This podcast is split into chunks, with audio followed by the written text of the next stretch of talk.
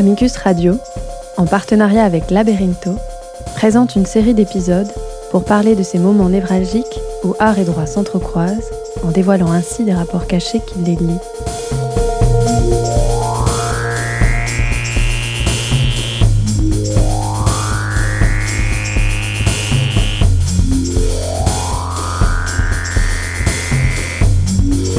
Ce que le droit nous apprend de l'art, ce que l'art nous apprend du droit, et ses rapports de pouvoir voilés et implicites.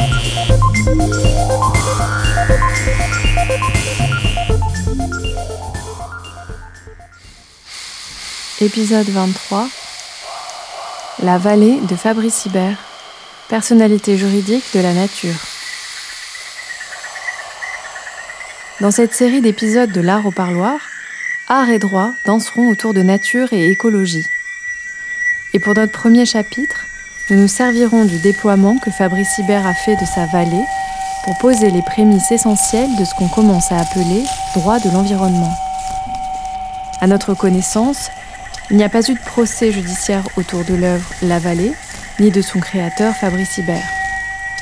Aujourd'hui, les aspects juridiques seront donc ceux qui, de façon latente, restent silencieux et déterminent les contours de la création artistique et de l'agir social. Dans ce premier épisode, il n'y aura donc pas conflit, mais lutte, défense, prévention, promotion. La position privilégiée offerte par les tribunes du monde de l'art contemporain est utilisée par l'artiste afin d'agir de façon directe sur la vie, tout en élargissant le partage des expériences acquises à un plus grand nombre de personnes grâce à la représentation esthétique. Les allers-retours entre présentation et représentation très caractéristique de l'œuvre d'Hibert, se manifeste ici autour de la question de notre rapport à cette polyforme qu'avec difficulté on dénomme nature. Nous avons le privilège d'être introduits dans l'univers d'Hibert par Jeanne Barral, conservatrice à la Fondation Cartier et en charge de l'exposition La Vallée, qui aura lieu jusqu'au 30 avril 2023. Dans les brèches juridiques ouvertes par ce travail, nous irons explorer les enjeux juridiques liés à cette récente discipline qu'on dénomme droit de l'environnement.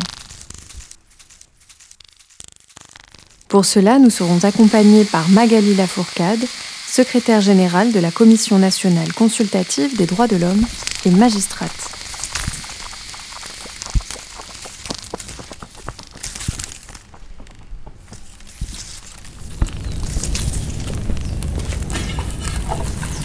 Très souvent, des polyformes dans l'esthétique du travail d'un artiste ne deviennent cohérentes que lorsqu'elles prennent place dans l'ensemble de la production d'un créateur. Nous invitons Jeanne Barral, conservatrice à la Fondation Cartier, à nous présenter brièvement Fabrice Hibert. Fabrice Hibert, il est né en 1961 à Luçon, euh, en Vendée, au sud de Nantes. Et il a grandi euh, dans la ferme de ses parents qui étaient éleveurs de moutons dans un petit hameau à côté de Luçon où il a fait son lycée et euh, une classe prépa scientifique avant de rentrer aux Beaux-Arts de Nantes. Et euh, il avait hésité entre une carrière euh, plutôt mathématique, physique ou une carrière d'artiste. Et puis finalement, tout au long de son travail d'artiste, il a réussi à faire des liens permanents entre des chercheurs, le monde scientifique et le monde de la création et de l'art. Et euh, c'est ce qui continue aussi euh, à la Fondation Cartier, parce que la Fondation Cartier, elle a une programmation euh, qui s'intéresse à la fois à l'art, mais à d'autres problématiques, notamment environnementales, scientifiques, etc. Donc c'est vrai que Fabrice Hyper a une démarche qui s'inscrit vraiment bien dans la programmation de la Fondation Cartier. Un parcours complexe et particulièrement visé par les attaques à l'art contemporain, surtout à partir de sa désignation pour représenter la France à la Biennale de Venise en 1997. Un travail qui semble jugé par ses rétracteurs par des critères qui ne correspondent pas au paradigme dans lesquels s'inscrit l'artiste. Écoutons ce que Jeanne dit sur ce parcours afin d'envisager une idée plus pertinente de ces paradigmes dans lesquels s'inscrit l'artiste, ainsi que le chemin qui l'a conduit à l'œuvre exposition qui nous occupe. Il a commencé euh, ses premières expositions dans les années 80 euh, à Nantes. Sa première exposition s'appelait Mutation. Et c'est un mot euh, qu'on retrouve dans son travail ensuite tout au fil des décennies. Il a toujours pris pour point de départ le dessin et la peinture. Il dessine principalement au fusain sur des toiles blanches qui sont apprêtées et préparées dans son atelier. Et ensuite, d'abord, il peut partir d'un mot, puis d'un dessin et la couleur va venir après. Et il travaille ensuite euh, euh, la peinture à l'huile. Et, euh, mais il a un travail aussi en sculpture, il fait des interventions dans la ville. Il y en a certaines qui sont devenues très connues, dont une assez ancienne qui s'appelle L'homme de Bessine, qui est une sculpture virale, en fait, qui s'est multipliée dans le monde entier. C'est un petit bonhomme de 86 cm, qui est la moitié de la taille de Fabrice Hibert, qui est un peu bedonnant et dont l'eau sort par tous les trous, par tous les orifices et en fait, il a fait cette euh, fontaine dans l'espace public dans la ville de Bessines, dans le Poitou. Et ensuite, il l'a multipliée partout dans le monde, euh, notamment à Paris, à Tokyo. Et euh, la viralité, donc on a parlé de la mutation, mais la viralité, c'est aussi un des éléments constitutifs de l'œuvre de Fabrice Hibert, qui est très prolifique. Et à ce jour, en à peine 40 ans de travail, il a un stock de 20 000 œuvres. Donc euh, ici, à la Fondation Cartier, on n'en présente que 70, des historiques et euh, une vingtaine d'œuvres créées euh, exprès pour l'exposition. mais c'est vrai qu'on a choisi de montrer vraiment principalement de la peinture, même s'il y a quelques sculptures à l'intérieur et à l'extérieur de la Fondation dans le jardin. Mais Fabrice Hibert voilà, a une production de ce qu'on appelle les POF, les prototypes d'objets en fonctionnement, qui sont des objets soit ready-made mais détournés euh, de leur euh, fonction initiale, euh, soit des objets qu'on peut construire soi-même en tout cas des objets qu'on peut activer par des performances. Donc soit les spectateurs, mais aussi l'artiste lui-même évidemment. Donc il a une grosse production de POF. Euh, et puis il fait aussi des interventions voilà, dans la ville, euh, parfois à grande échelle. Euh, il a notamment lancé le mouvement de libération des bonsaïs qui dure encore, qui consiste à replanter des bonsaïs en pleine terre pour leur permettre de reprendre une taille d'arbres habituels. Il a aussi planté 200 arbres fruitiers dans la ville de Tokyo suite à un appel à projet d'artistes. et puis finalement, en fait, les Japonais trouvaient que les arbres fruitiers, ça faisait trop de saleté sur les trottoirs, donc il y en a certains qui ont même été déplantés. Et il a une grande œuvre qui est La Vallée, qui donne le titre à l'exposition à la Fondation Cartier, qui est en fait une œuvre paysage euh, autour de l'ancienne ferme euh, de ses parents où il habite encore. En fait, dans la bergerie de ses parents en Vendée, il a installé son atelier et tout autour, dès qu'il a eu un tout petit peu d'argent, il a acheté hectare par hectare euh, le paysage qu'il voyait quand il était petit. En fait, lui, il a grandi euh, dans les années 60-70. Il a pu constater euh, des phénomènes tels que le remembrement avec la taille et la disparition des haies et des, bois, l'arrivée de certaines cultures comme le maïs et aussi évidemment la robotisation, la mécanisation et le fait que les parcelles agricoles étaient de plus en plus vastes. Et en fait, pour contrer cette transformation du paysage, il a voulu recréer lui-même un paysage et planter une forêt qui fait aujourd'hui 100 hectares. Quels sont les contours et la nature de cette forêt-œuvre En fait, depuis près de 30 ans, parce qu'il a commencé au début des années 90, vers 93, Fabrice Hibert a décidé donc de planter une forêt qui s'est agrandie année après année en fonction des hectares de terrain qu'il arrivait à acquérir autour de la ferme de ses parents. D'abord, il a mis en place juste l'envie de planter des, des petits arbres, en fait, tout simplement en terre avec l'aide de son père. Et puis en fait, ça prenait pas très bien parce que euh, la Vendée a un, terrain assez particulier qui était en fait un terrain marécageux, mais qui a, été asséché par l'homme, notamment pour l'agriculture. Et en fait, le climat était déjà en train de changer. Donc euh, finalement, euh, Fabrice Hibert a mis au point une technique avec son père de semer une forêt. Donc vraiment, euh, en repartant des graines, il a acheté des sacs de graines mélangées chez Villemorin et il a laissé la nature choisir quel type de graines parmi ces graines mélangées allait euh, finalement euh, germer et donner une pousse puis un arbre.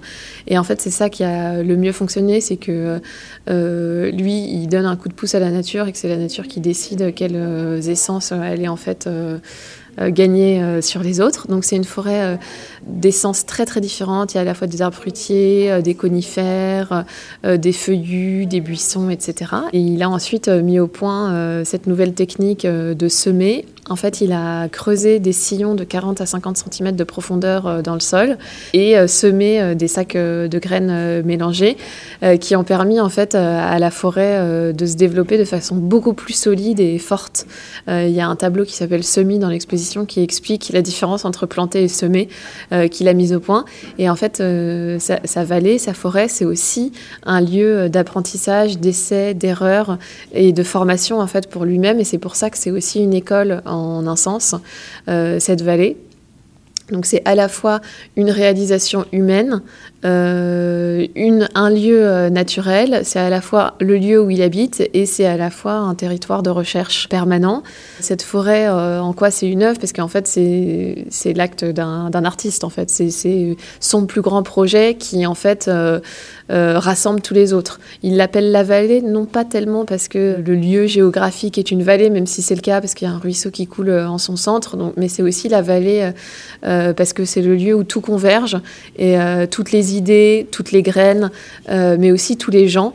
Et lui, sa volonté avec cet endroit, c'est de recevoir des gens avec qui il peut collaborer, soit sur le maintien de cette forêt et son agrandissement, soit sur des questions artistiques euh, des recherches euh, plus scientifiques euh, ou même des envies un peu politiques de remettre la forêt au centre d'une action.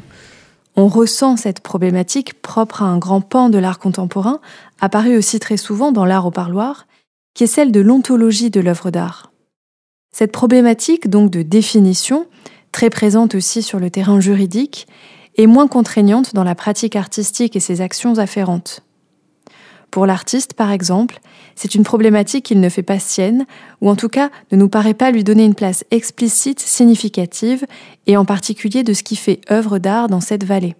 Oui, moi je pense qu'en fait, euh, c'est plutôt nous euh, qui sommes autour de l'exposition et euh, du travail de l'artiste qui mettons des mots et qui nous posons la question. Mais lui, effectivement, c'est à la fois son lieu de vie, à la fois une œuvre, mais c'est aussi là où il vivait ses parents. Ils, ils, sont morts et enterrés sur place, dans la vallée quand même. C'est le lieu où il accueille, c'est le lieu où il crée. En fait, c'est tout, c'est devenu tout, quoi. Mais contrairement à ce qu'on pourrait croire, cet élargissement des éléments constitutifs de l'œuvre d'art n'a rien d'opportuniste et s'inscrit dans une recherche que l'artiste a entrepris depuis des décennies. Fabrice, il a toujours euh, amené euh, l'art euh, à l'extérieur du monde de l'art et amené des éléments extérieurs au monde de l'art dans l'espace d'exposition. Par exemple, il a fait du pavillon de la Biennale de Venise en 97, il l'a transformé en studio de production euh, et d'enregistrement et ensuite de diffusion euh, d'émissions de télévision. Juste auparavant, au musée d'art moderne de la ville de Paris en 95, il l'avait transformé en hypermarché. Donc en fait, euh, étaient présentés uniquement des objets manufacturés. À la fin, on pouvait passer par la caisse et, euh, et emporter certains objets de l'exposition. Il a en permanence fait ça, même récemment au Palais de Tokyo, il y a une dizaine d'années, il avait créé un spa et là, cette fois-ci, à la Fondation Cartier, il crée une école. Donc en fait, il, se sert toujours euh, d'institutions, euh, d'éléments de la vie euh, non artistique pour venir alimenter son œuvre. Et évidemment, d'énormément de rencontres avec des chercheurs, des scientifiques, des gardes forestiers des gens qui travaillent la terre. Donc en fait, pour lui, la frontière, elle est très poreuse entre l'art et la vie. Donc il faudrait lui demander comment il a euh, envisagé euh, les premiers temps, mais en fait c'est comme tous les projets, euh, Fabrice en général, ça part d'une œuvre. Alors il va, il va faire un dessin, il va écrire un mot, par exemple forêt, et ensuite construire sa forêt sur la toile, ajouter la couleur, et ensuite il va la réaliser dans la vie concrète. Et en fait toutes ces œuvres matérielles, ces peintures, elles deviennent des projets grandeur nature dans la vie. Et souvent, en fait, ces peintures, elles sont euh, comme euh, des brouillons de projets très vastes. Et en fait, les, deux sont complètement euh, intriqués. Et pour Jeanne non plus, dans le cas concret de Fabrice Hibert, il ne s'agit pas d'une problématique qui empêcherait d'avancer dans l'action. Oui, enfin, c'est, c'est, un grand projet, quoi. Mais de la même façon que, euh, par exemple, euh, Fabrice, il est en train de mettre en place un post-diplôme dans son autre atelier euh, qui est à Pantin, en région parisienne.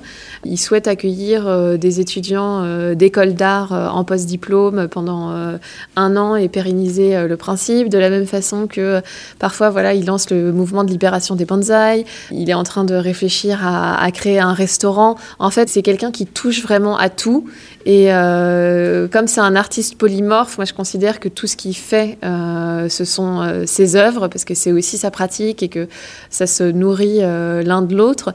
Mais après, cette forêt, elle, elle a un titre, en fait. Elle s'appelle La Vallée, mais bon, elle n'est pas à vendre. Et voici dans cette dernière phrase une autre des problématiques qui s'est imposée de façon récurrente dans l'art au parloir, celle de la monétisation de la création artistique. En effet, comme Jeanne le signale, la matérialité de la vallée y est exclue, en tout cas pour l'instant.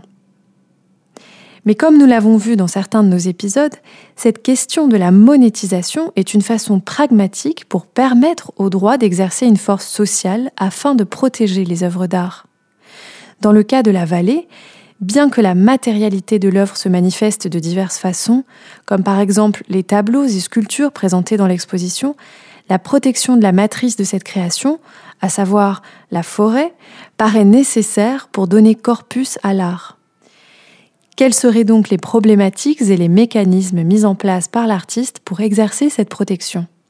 En fait, euh, là, actuellement, euh, bon, c'est une forêt privée, comme euh, je crois 75% de la forêt en France. mais il y a un GR qui la traverse, donc les piétons, en fait, peuvent circuler dans cette forêt privée, mais pas les voitures.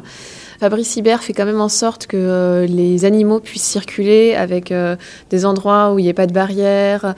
Mais du coup, je sais qu'il se heurte parfois à ses voisins agriculteurs, qui se heurte parfois aux chasseurs, parce que c'est aussi une réserve de grands animaux en fait euh, dans cette forêt. Il y a des biches, il y a des sangliers, etc. En fait, toute cette métamorphose de ce petit microcosme qu'est la vallée, ça pose des questions pour tout le voisinage de Fabrice Hibert. Ça, je sais qu'il nous en parle quand même assez régulièrement. D'autant plus que euh, c'est une délimitation mouvante, parce qu'en fait, année après année, ils rachètent des petites parcelles qui viennent euh, combler les trous et euh, créer un ensemble un peu plus conséquent, on va dire. Donc euh, pour la question du droit, euh, pour ce qui est de Fabrice Hibert, c'est surtout les questions de propriété en fait. Euh, où est-ce qu'est la limite physique de sa vallée Je sais qu'il souhaite l'ouvrir et c'est ce qu'il fait en fait avec cette exposition aussi, de plus en plus à des visites, mais qui se font dans le cadre de sa présence ou de la présence des gens avec qui il travaille. Donc il reçoit toutes les classes qui sont en résidence vont dans cette vallée. Nous, l'équipe de la Fondation Cartier, on y est allé de multiples fois pour conceptualiser l'exposition, pour comprendre qu'est-ce que c'était que son travail, parce que c'est vraiment au cœur de son travail. Et je sais que Fabrice réfléchit euh, à euh, comment euh, encourager toutes les personnes qui seraient en mesure de le faire à semer leur propre forêt sur des terres qu'ils possèdent. Donc euh, c'est une œuvre qui, elle aussi, a vocation à être virale comme euh, L'homme de Bessine. Et c'est un peu ce qu'on fait euh, ici à la Fondation Cartier avec à la fois l'exposition et les conférences et le catalogue. C'est de proposer comme une espèce de kit de façon de faire pour les gens qui auraient un petit peu de propriété terrienne pour pouvoir eux-mêmes semer leur forêt. Protection à travers la propriété, la communication, le partage et la diffusion virale. Cette liste ne serait-elle pas révélatrice du système d'incidence de tout type de création artistique? En tout cas, en ce qui concerne les paradigmes sociaux, donc juridiques, de ce qu'on dénomme culture occidentale, nous constatons une fois de plus la force et présence de celui de propriété. Nous avons signalé dans des épisodes précédents le poids considérable de la notion de propriété en matière du droit qui a le plus souvent affaire à l'art. Un autre aspect que nous remarquons concernant la protection de l'œuvre, c'est le constat du besoin dans le monde juridique de clarification terminologique pour définir, ne serait-ce que consensuellement, l'ontologie d'un objet, sujet, entité, afin de veiller à sa protection. En l'occurrence, par rapport à l'ensemble constitué par cette matérialité atypique, qui est celle d'une forêt, on sent déjà la présence de ce paradigme consistant en la protection des personnes Et les choses ne sont protégées qu'en fonction des droits qu'on attribue à des personnes sur ces choses, et très particulièrement le droit de propriété et les droits liés à celui-ci. La tranquillité dont jouit cette forêt paraît liée à la force institutionnelle dont elle bénéficie. Son emplacement et l'insertion institutionnelle mise en place par l'artiste dans le système, grâce à l'utilisation d'instruments en syntonie avec les paradigmes propres à son entourage, garantissent sa protection. Écoutons-en maintenant un peu plus sur ces liens institutionnels développés par l'artiste autour de cette vallée. Quand on a mis en place le programme pédagogique avec les classes en résidence, euh, on a travaillé avec euh, les mairies, parce que vous savez, c'est les mairies qui gèrent euh, les écoles primaires. Ça valait à cheval sur deux communes et son lieu d'habitation aussi. Donc on, a travaillé avec les mairies, mais ils connaissaient déjà les deux maires. C'est des endroits où il y a très peu d'habitants. je crois que c'est 2000 pour l'un, 4000 pour l'autre. donc c'est quand même des petites communes où tout le monde se connaît. Et lui, en fait, à force d'avoir racheté des hectares à un tel et un tel, il connaît aussi tout le monde. et puis de toute façon, c'est un enfant du pays. Il a grandi là-bas, il a fait toute sa scolarité sur place, etc. Il voudrait euh, vraiment euh, promouvoir euh, la forêt et avoir une façon de pas juste de protéger la forêt, parce qu'en fait, pour lui, la question de la protection, elle n'existe pas trop, mais plus de promotion de la forêt, donc d'en ressemer, d'en réhabiter et, de, et de comprendre l'intérêt de la forêt pour tout le biosystème dans lequel on vit. Et dans ce cadre, il est ambassadeur du fonds de dotation ONF Agir pour la forêt. La magnifique présentation du travail de l'artiste, et en particulier de la vallée, offerte par Jeanne Barral, et que nous remercions ici chaleureusement, nous permet d'entrevoir une multitude de problématiques juridiques. Parmi celles-ci, celle de la protection juridique attire notre attention et résonne avec des points communs trouvés dans d'autres épisodes.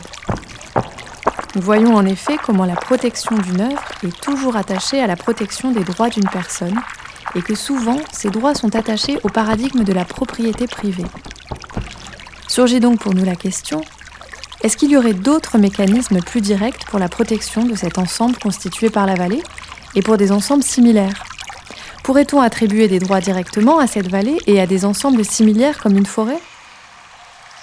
Pour y répondre, nous avons invité Magali Lafourcade, secrétaire générale de la Commission nationale consultative des droits de l'homme et magistrate, à nous éclairer sur cette question. Alors reconnaître des, droits à la nature, lui attribuer une personnalité juridique, que ce soit pour des fleuves, des rivières, des arbres, des forêts, euh, cela me fait penser à la citation bien connue de Schopenhauer qui dit ⁇ Toute vérité passe par trois étapes ⁇ D'abord, elle est ridiculisée, ensuite, elle est violemment combattue, et enfin, elle est acceptée comme une évidence. Et c'est vrai qu'aujourd'hui, quand on parle d'attribuer une personnalité juridique et de permettre à d'autres de défendre les droits de la nature euh, par voie de représentation, euh, on est vite soit moqué, soit euh, violemment combattu, mais c'est une idée qui a du mal à être à cheminer sereinement, alors que pourtant, elle est très forte, elle a investi de nombreux de la connaissance, l'anthropologie, les sciences de l'éducation, la sociologie euh, et bien sûr le droit. Et elle commence à avoir des développements en droit qui sont tout à fait spectaculaires. La notion de nature est mouvante et la remise en question concernant la pertinence de la séparation entre ce qui est nature et ce qui ne l'est pas est régulièrement problématisée. Nonobstant, l'usage de cette notion est un fait et la compréhension de son ancrage dans des traditions peuvent nous aider à comprendre certains positionnements qui se manifestent dans l'expression du droit. Alors on a une vision de la nature qui est celle héritée de la philosophie euh, de Descartes, hein, où l'homme est maître et possesseur de la nature. Et on a pensé le droit de l'environnement comme euh, des limites posées aux usages euh, qu'on peut faire, par exemple, aux, fleuves, aux rivières, aux arbres, aux forêts. et donc comme un ensemble de règles qui visent à limiter le droit commercial, la propriété industrielle, mais la nature n'est jamais vue comme ayant une valeur intrinsèque pour elle-même en dehors des usages qu'elle peut offrir à l'être humain ou aux entreprises multinationales ou locales euh, qui les utilisent. Où sommes-nous donc dans l'état de droit en incluant ces nouvelles perspectives? Avec le fait d'offrir des droits à la nature, on arrive à une période finalement de transition juridique. C'est une révolution pour nous les Occidentaux, puisque nous avons une vision où nous divisons le, monde entre le monde des biens, les animaux relèvent du droit des biens, et le monde des humains. Et nous avons une capacité à penser le droit, les catégories juridiques et le fait de manière très anthropocentrée. Ce qui veut dire qu'on a tendance à regarder l'environnement comme quelque chose qui serait extérieur à nous. Euh, tellement extérieur qu'on pense que à ses usages euh, pour nos bienfaits à nous. Euh, et on oublie trop souvent que dans d'autres peuples, dans beaucoup de populations autochtones, dans beaucoup de sociétés premières et dans d'autres philosophies aussi, les choses ne sont pas du tout vues comme ça. Dans le corpus des droits humains est, intégrée la notion de droit culturel. dans notre vision occidentale, pour nous, la nature est vue par ses usages et l'environnement est vu comme quelque chose d'extérieur à l'être humain. Alors que dans beaucoup d'autres sociétés du monde, en particulier chez les peuples autochtones, euh, la n'est pas seulement euh, vue par ses usages, elle est vue avec euh, une spiritualité, une valeur intrinsèque. la montagne n'est pas que la montagne, la rivière n'est pas que de l'eau qui coule, mais il y a une sorte d'âme, une sorte de spiritualité attachée à ces entités que nous, occidentaux, nous avons beaucoup de mal à percevoir. Et c'est ainsi que quand on parle de conférer des droits à la nature, on est face à un décentrage par rapport à notre vision occidentale pour rejoindre aussi une vision euh, plus large euh, des choses et surtout comprendre que l'être humain ne peut pas se comporter simplement en maître et possesseur de la nature, mais qu'il est lié aux écosystèmes par tout un réseau d'interdépendance extrêmement importante. Et quand on pense euh, les questions climatiques et environnementales, on pense génération présente et génération future. Et penser les générations futures, c'est une manière aussi euh, de comprendre que nous ne pouvons pas être en bonne santé dans une planète malade, nous ne pouvons pas avoir un droit à l'eau, un droit à l'alimentation, un exercice effectif de nos droits fondamentaux si les écosystèmes ne vont pas bien, si la biodiversité s'effondre. Et bon, pour préserver euh, les droits des générations futures, il est très important de saisir euh, cette vision de la nature de manière plus large en se pensant comme un des éléments de cette nature et non pas comme euh, l'être humain en dehors de la nature, de l'environnement ou euh, au sommet d'une certaine pyramide. Et cette approche, en aucun cas, ne porte l'idée euh, d'une concurrence entre les droits de la nature et les droits humains. tout au contraire, c'est penser ces interdépendances et se dire qu'en reconnaissant une valeur intrinsèque aux entités naturelles, on permet aux générations futures d'avoir le droit à un environnement sain, d'avoir euh, un système climatique soutenable et surtout de réinterpréter le corpus des droits humains à la lumière de ce patrimoine commun, l'utilité des, euh, euh, des commons, comme on dirait en, anglais, donc de, de, tout ce qui est cet intérêt général, ces, ces biens communs, et donc de repenser le corpus des droits humains dans une lecture plus transnationale, plus ouverte et surtout plus collectiviste à rebours en fait de l'idée individualiste des droits de l'homme comme étant mes droits, ma liberté, euh, sans réaliser qu'il y a aussi les droits des autres et les droits collectifs hein, des nations. Dans nos prochains épisodes, nous continuerons l'exploration de l'univers juridique de l'environnement ouvert par l'exposition La Vallée de Fabrice Hibert à la Fondation Cartier. Magali Lafourcade nous parlera de notions florissantes comme celle des générations futures ou du devoir de vigilance, outils juridiques récents qui peuvent servir à la protection de la nature. Elle évoquera certains dangers qui affectent les entités naturelles partout dans le monde. Nous mettrons en perspective cette réflexion avec le travail d'Hibert et d'autres artistes.